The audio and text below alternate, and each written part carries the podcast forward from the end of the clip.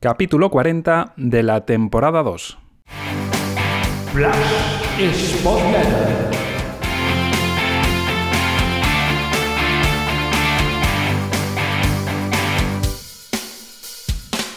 Este es un episodio especial sobre el mercado de fichajes, un mercado invernal que ha supuesto que el Sporting deportivamente sea mejor equipo en febrero que en enero. Es cierto que se ha perdido prácticamente o sin prácticamente todo el mes, pero también que es muy complicado haber podido anticipar la llegada de los jugadores que han llegado finalmente a días antes de que se cierre el mercado. Siempre ese tipo de perfiles y de gente con tanto caché o que tiene, digamos, un estatus de superior categoría o que está pendiente de eh, posible salida de su equipo, pues eh, al final se apura todo muy, muy al límite. Y como digo, pues es cierto que, el Sporting le llega al final del, del, mercado, se ha perdido todo el mes, pero que posiblemente para haber reforzado antes al equipo no hubiesen llegado este tipo de futbolistas.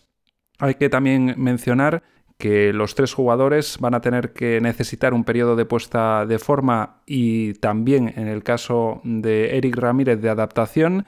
Todo ello va a hacer que sea una incógnita cuando vamos a poder eh, ver el rendimiento o la mejor versión o una versión cercana a su mejor versión de estos jugadores, pero posiblemente el mes de febrero sea para eh, ponerse en forma y para ir adaptándose a las ideas del entrenador. Económicamente, el tiempo dirá si al Sporting le compensa el esfuerzo que ha hecho en este mercado invernal, pero también hay que mencionar una cosa. Por ejemplo, eh, sin cifras exactas, pero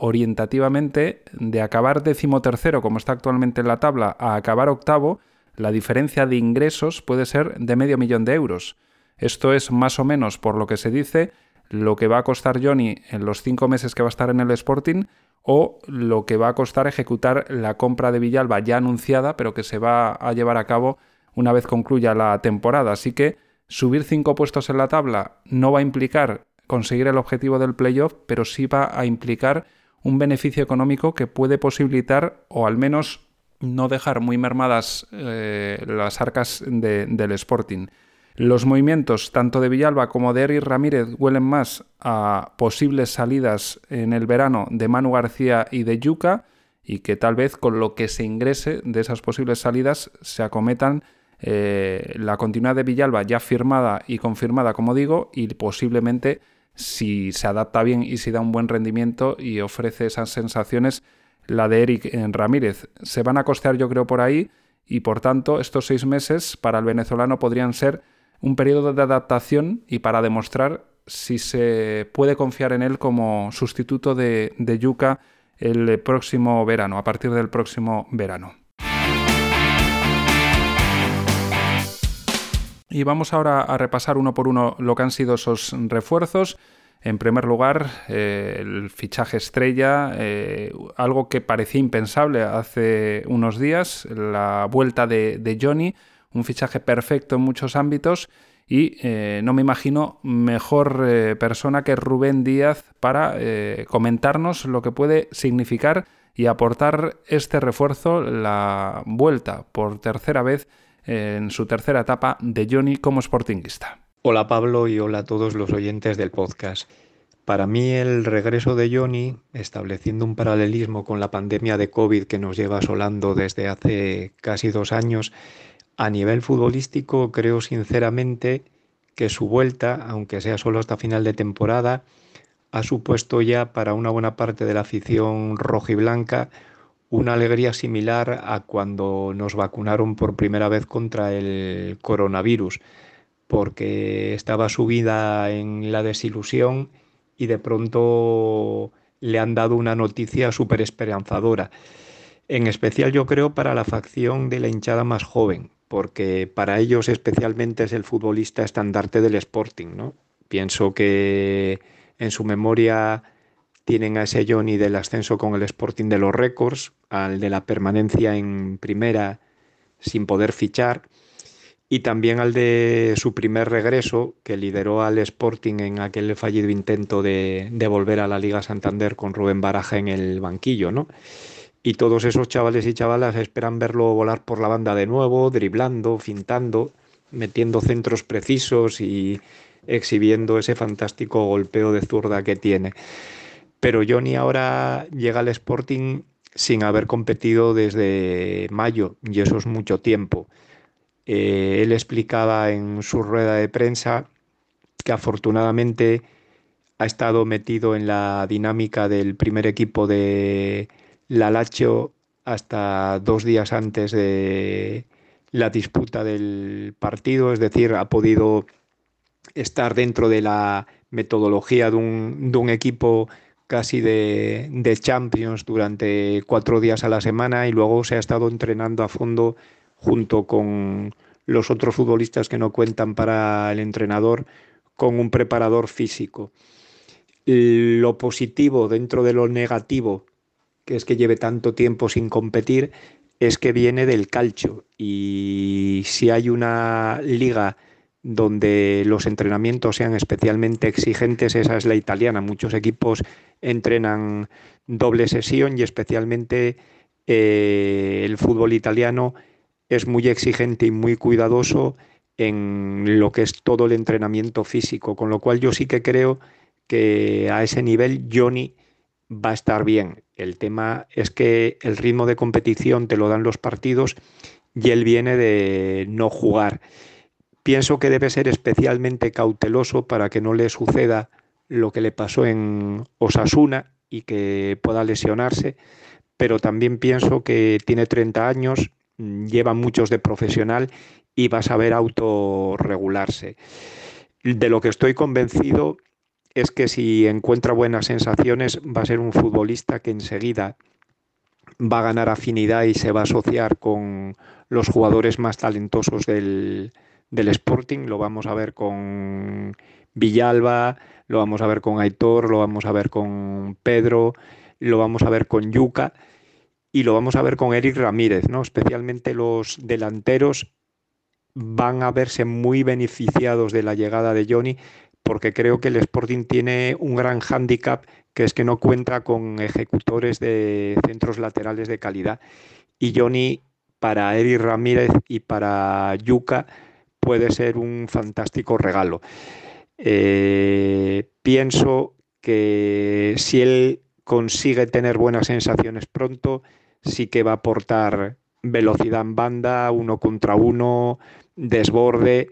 y que va a ser un polo de atracción para los rivales del que se van a ver muy beneficiados también otros jugadores con espacios libres para poder hacer daño. Y por último, en el aspecto de vestuario, ahí sí que me atrevo a decir que puede ser clave. Eh, Johnny es un futbolista eh, que tiene un gen competitivo enorme, un gen ganador y también es un aglutinador, ¿no? Eh, jugó ese papel en el vestuario de Baraja y en este con tanto futbolista joven, si quieren estar con las orejas abiertas y escucharle, van a aprender mucho, pero también jugadores de peso, veteranos del Sporting, pueden sentirse muy beneficiados por ese carácter fuerte que tiene Johnny, eh, algo que creo que no abunda en el vestuario del Sporting y que puede ayudar también a dar cierto aldabonazo en estos momentos que está viviendo el equipo de desilusión de cara a poder conseguir ese imposible que parece el enlazar ocho o nueve victorias, que sería lo que necesitaría el Sporting para meterse en el playoff. Pero sin duda es un auténtico regalo para todos poder volver a disfrutar de él, aunque solo sea hasta el mes de junio. Y para conocer algo más a Eric Ramírez, eh, de los tres el más desconocido, para saber lo que ha sido su trayectoria, el tipo de perfil de futbolista que podemos encontrarnos, eh, le he pedido que nos haga un audio a Samuel Osorio, arroba Samuel Osorio en Twitter, con dos es, Samuel, y con dos os en Osorio, y eh, de todas maneras dejaré su, enlace en sporting.substack.com para que conozcáis la, cuenta. La de Rubén Díaz, como ya es más habitual en, en podcast pasados, supongo que todas eh, y todos lo, conocéis, pero también dejaré su, su link, arroba Rubén Díaz Méndez. Y vamos a escuchar ese análisis en formato audio de Samuel Osorio, del que os recomiendo seguir su cuenta porque hace este tipo de análisis y contenidos muy interesantes. Uno de los fichajes que ha concretado el Real Sporting en estos últimos días de mercado ha sido la del delantero centro venezolano Eric Ramírez, que vendría en principio para dar una mayor profundidad a la posición de delantero centro sin un rol demasiado importante, puesto que Yuka parece insustituible en la, en la delantera, pero sí para darle nuevas alternativas de las que no se cuentan en la plantilla.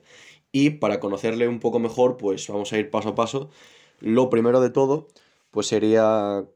destacar que es jugador salido de El Zamora, uno de los mejores equipos de la primera división venezolana, y desde ahí ya dio el salto ya directamente a Europa muy joven para regalar en el Carvina checo, intercalando cesiones con el Senica eslovaco, siendo importante en todas esas etapas. Después de ello, después de un buen rendimiento en la Liga Checa y en su cesión en, en Eslovaquia, se va precisamente a otro equipo eslovaco como es el Dunas Castreda y ahí empieza ya a manejar dinero porque eh, ese traspaso se cierra por medio millón de euros. Y ahí es realmente donde mejor rendimiento mostrado hasta hoy. Eh, y es así que el Dinamo de Kiev decidió ficharle este último verano por a cambio de una cifra cercana a los 2 millones de euros. Y así es como el Dinamo de Kiev se hizo con los servicios de este jugador con el que tampoco está contando mucho. En líneas generales es un delantero muy goleador tiene una facilidad por el gol bastante, bastante visible. Y su mejor año eh, sería la última, la última temporada, que es la, esa que le llevó a dar el salto al Dinamo de Kiev, donde anotó 16 goles en 31 partidos, además de dar 3 asistencias. Y fue clave en que el Dunas Castreda eslovaco eh, entrase en las fases de clasificación de la Conference League. Una vez que da ese salto al Dinamo de Kiev, no entra mucho en los planes de, del entrenador no, no tuvo minutos más allá de participaciones residuales en algún partido de Champions y partidos resueltos y de, y de Copa. Y es por eso que el Dinamo de Kiev se buscó una cesión, aunque está con opción de compra, para intentar que el jugador se formase un poco más y desarrollase aquello por lo que llegaron a pagar cerca de 2 millones. Em, en cuanto a sus características, es un delantero alto de 1,89, tiene muy buena presencia aérea, eh, es rápido, se asocia bastante bien. Lo única, por lo que decíamos que quizás venga para ser sustituto de Yuca es porque ni Gallego utiliza un sistema con dos delanteros, ni él tampoco está acostumbrado a jugar en un sistema con dos delanteros y de hecho no hay registros de ello en sus años que lleva jugando en estas ligas checa y eslovaca, ni tampoco en el Dinamo de Kiev y por eso sería raro que se cambiese el sistema ahora. Eh, al igual que Yuka, eh, aunque sea un delantero centro, nato, sabe moverse bien, cae a banda, se asocia y tiene también jugadas que favorecen que jugadores de segunda línea pueden llegar a, aparecer más. Otro factor muy importante a tener en cuenta es que aunque sea diestro, es muy capaz para usar la pierna zurda casi indistintamente. Tiene algún gol de, muy bella factura de, de, esta manera. Y tiene un físico también bastante bueno. La liga eslovaca es de bastante ritmo, de bastante transición y está acostumbrado a mantener los partidos completos con alta presión arriba y es un, nivel de esfuerzo bastante alto, por lo que puedo aguantar partidos y la exigencia de la, de la segunda división sin ningún problema. Y además, otra buena característica que tiene es el disparo lejano, que no, al igual que Yuka, que nos tiene también acostumbrado a bastantes goles de distancias lejanas, si ve la oportunidad no duda en ello, no duda en lanzar, y también tiene bastantes buenos goles en la liga eslovaca de esta manera, anotando desde larga distancia, desde la frontal, incluso un poco más, más lejos, lo cual es un factor que añade valor al juego, porque es una alternativa más que se puse en ataque. Y por completar un poco la información, se podría decir que también, al igual que Yuka y otros delanteros que estuvieron sonando para este mercado, como Robert Beric, es un jugador bastante temperamental, que tiene una riestra de amarillas bastante considerable, pero que, bueno, a su favor nunca recibe una tarjeta roja, porque, bueno, al menos tiene ese, ese carácter, pero sabe controlarse cuando es necesario. Y en conclusión, yo creo que es un fichaje bastante acertado, sobre todo de cara a futuro. No sé si la cláusula de 2 millones será asumible si el equipo se mantiene en segunda división, pero personalmente creo que es un delantero por el, que, por el que hay que hacer una apuesta y me parece aceptada la decisión de Javi Rico de traer un perfil del que quizás no disponíamos y que puede aportar bastantes cosas interesantes al, juego del equipo. Gracias eh, públicas a Samuel por hacer esta colaboración con la Flash Spot Letter. Brillante el repaso a la trayectoria y al perfil de Eric Ramírez, como también eh, ha sido muy interesante y brillante lo que nos contó Rubén Díaz sobre, sobre Johnny. Y nos toca simplemente acabar con Jordi Calavera, un viejo conocido, mm, estuvo una temporada, no va a necesitar por tanto adaptarse a la ciudad eh, ni tampoco al club. Por lo dicho en la rueda de prensa, eh, tanto él como, como, su pareja están encantados de regresar a Gijón y todo eso va a sumar a la hora de, de poder ver su mejor versión cuanto antes. Va a necesitar, como decíamos antes, pues su periodo de, ponerse más en forma porque no había disputado muchos minutos, va a necesitar también adaptarse al entrenador y a lo que le pueda pedir y lo que sabemos es que ofrece buena proyección ofensiva, con mucho despliegue físico en, la banda, que tiene buena salida de balón, por ahí puede ganar el Sporting ante la ausencia de Guillermo Rosas y ofrecer eh, en ese sentido algo más que Bogdan para que el equipo tenga facilidades para salir por ese costado con, con el balón, con paredes, incluso con algún desplazamiento largo tiene llegada, capacidad de sorpresa llegando desde el lateral y veremos eh, cómo está en, su faceta defensiva, que es quizás el punto más débil que tiene y que va a llegar más curtido y tras haber pasado por otros equipos y con un trabajo seguramente que le ha ido reforzando ¿no? en, ese sentido. Lo que parece claro y también al parecer eh, lo expresó Gallego al club durante el verano es que no se confía tanto en Bogdan como un elemento constante en el lateral derecho, sí únicamente como un reemplazo en, ocasiones para cuando faltase Guille Rosas y ante una posible ausencia prolongada de, Guille, pues no, daba sensación de, poder el, club o el entrenador confiar en que Bogdan fuese ese elemento que diese pues esa seguridad defensiva y ese rendimiento que, diese un plus al equipo, aparte de que si se lesiona, eh, tiene una tarjeta, sanciones y demás, pues no habría lateral derecho en, la plantilla. Bogdan pues ha dado ejemplos de que tácticamente o por errores individuales pues el equipo ha sufrido por ese costado y vamos a ver eh, qué aporta como digo Jordi Calavera que en lo defensivo quizás tiene su punto más débil pero que podría ofrecer algo más que, Bogdan y que luego ofensivamente puede ser un, buen eh, elemento de, ataque para el Sporting. Pues hasta aquí este repaso a los eh, tres fichajes invernales y con ese casi fichaje que se puede considerar la renovación o la continuidad de, Villalba. Eh, gracias por estar ahí un, episodio más. Gracias a los colaboradores que hemos tenido esta semana, eh, que al igual que el Sporting, pues durante esta semana hemos tenido tres refuerzos en este mercado invernal primero en la entrega anterior con Antonio Cabeza y en esta con Rubén Díaz y con Samuel Osorio. Y vosotros ya sabéis que podéis aportar vuestra visión, vuestras sugerencias o dudas en las vías habituales, canal de Telegram, canal de iVoox, el email sportletter.gmail.com o también en la newsletter sporting.substack.com. Gracias y hasta la próxima.